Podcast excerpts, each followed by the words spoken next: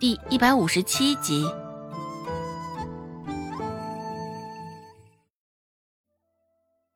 孟婆子呸的啐了一口，继续骂道：“不要皮不要脸的，将好端端的家里搞成什么样了？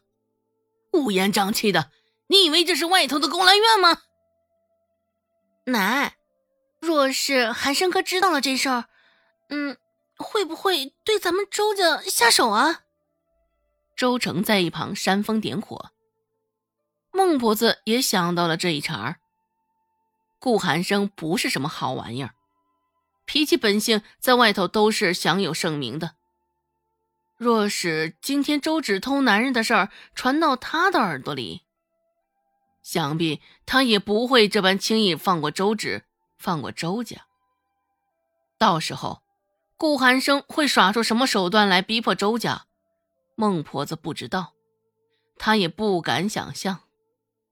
一想到日后周家被顾寒生迫害，都是因为周芷闯的祸，孟婆子眼中的戾气就比先前更重了一分。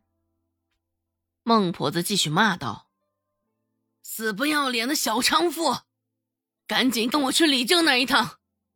你不配做我们周家的人，给我滚出周家！听到孟婆子要将他扫地出门，周成脸上的喜悦之色都难以遮挡。周芷神色如常，也没有因为孟婆子的这句话有些许的胆寒畏惧，依旧一动不动的坐在条凳上。孟婆子大概也是黔驴技穷了吧，翻来覆去，也不过就这么两个花招。说罢，孟婆子迈开腿就欲上前扯着周芷去李正家。现在，只要一想到被周芷牵连，孟婆子就恨不得打死他，必须立马将他从周家的族谱上除名。孟婆子的手刚搭上周芷的手臂。周芷也准备开口时，就听到一阵微弱的呻吟声，哼哼唧唧，若有似无。孟婆子的动作顿了顿，往周芷的身后看去，发出声音的正是周芷身后的老翁。若不是因为现在距离的近，要不还没发现这细微的声响。周芷转过头看了一眼。那大爷的眼睛现在还紧紧的闭着，只是合着的眼皮底下，眼珠子却正疯狂的转动着。看来这是要醒过来了呀。也许，这是受不了孟婆子的大嗓门了。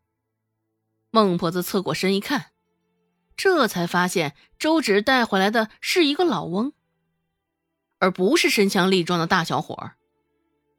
一时之间。五味杂陈，看向周芷的眼神也透露着一种古怪。倒也没有再强硬的抓着周芷的手往外走，因为这一变故，孟婆子手上的力道也松了。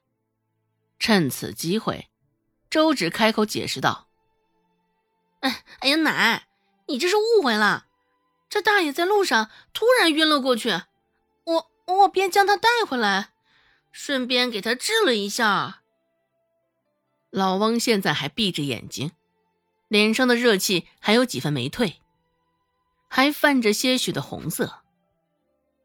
这倒确实是一脸病态的模样。孟婆子琢磨着，若周芷不是有病，那他现在说的话应该就是真的了。谅他也没有那个诓骗他的胆子。想到这儿。孟婆子终于松开了拉扯周芷的手，将他从族谱上除名一声儿，来日再议，暂且先饶过他了。不过，孟婆子还是狠狠地剐了周芷一眼。无他，还是因为周芷将老翁带了回来。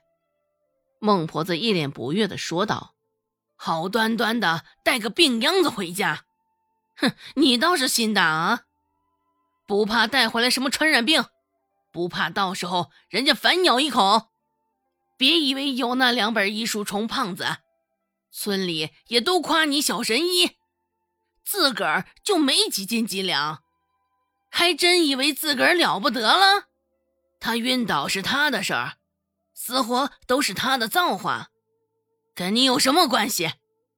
可别到头来反而是连累了我们周家。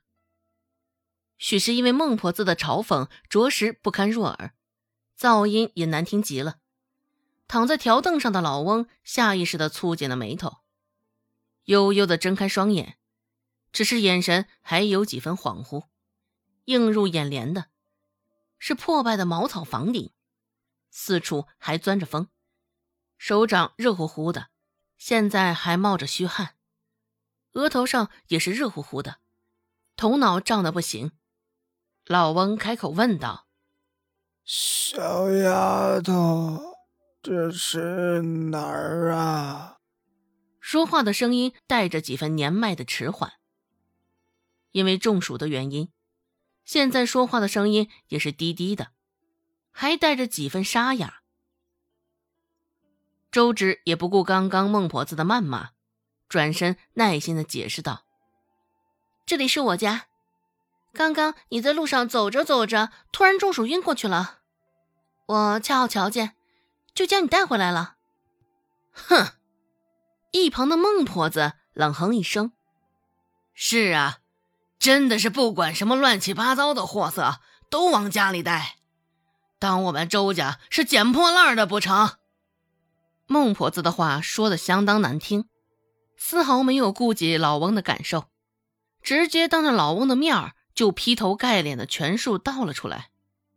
缓了缓，老翁的精神头现在也好了几分。听到孟婆子的话，老翁脸上的颜色倒也没有变化。老翁说道。不是一家人，不进一家门。这老话看来也不能全数听的。孟婆子一听，脸上更黑了，恨不得拎着那老翁的领子一巴掌就扇上去。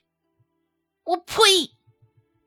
孟婆子说道：“你这个糟老头子，既然现在都醒了。”还躺着赖在我们家干甚？